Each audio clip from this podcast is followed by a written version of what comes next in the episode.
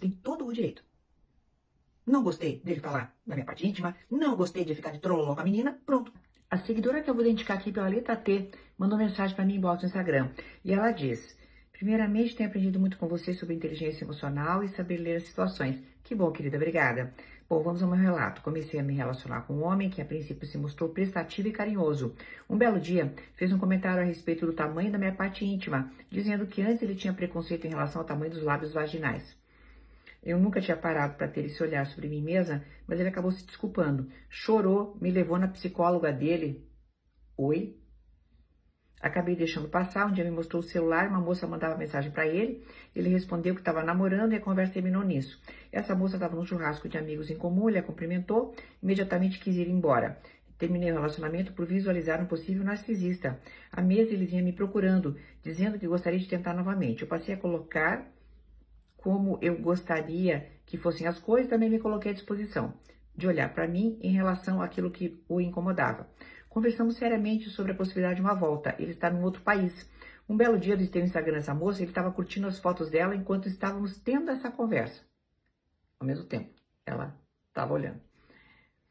Mandei mensagem, disse para nunca mais me procurar.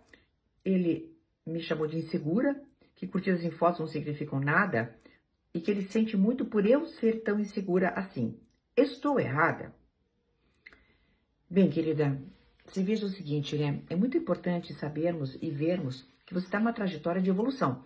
Então você está percebendo, olha, está sendo já uma pessoa cauta, não uma pessoa incauta, né? Uma pessoa com cautela. Está percebendo? Peraí, fica falando a respeito do tamanho, né? Do, da, da, do, né? minha parte íntima, aí depois fica chorando, aí vai, me manda na psicóloga dele, aí fica paquerando uma moça, que é o que eu entendi isso, né? Mandou mensagem, daí é, depois ele curte as fotos dela, justamente aquela pessoa com a qual você não, não vai muito com a cara, enfim.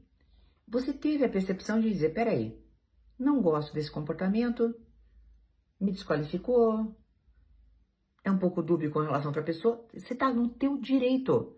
Todas as pessoas quando estão se relacionando têm o direito de olhar os sinais e dizer, peraí, não gostei. Opa, isso aqui não tá bom para mim. Opa, isso aí vai piorar depois. Não interessa. Nós estamos aqui com bola de cristal para adivinhar o teu futuro. Mas todos nós podemos razoavelmente enxergar bandeiras vermelhas. E é o que você fez. O que me deixa triste é que uma pessoa que está se educando para ter inteligência emocional, chega lá, quando o cara fala, você é insegura?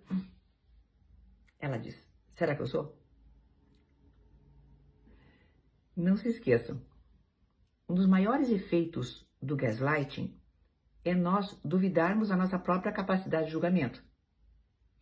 E o gaslighting, vou contar para vocês uma novidade, talvez vocês não saibam. Não é que ele seja perpetrado por uma pessoa só, assim, ao longo de muito tempo. Não.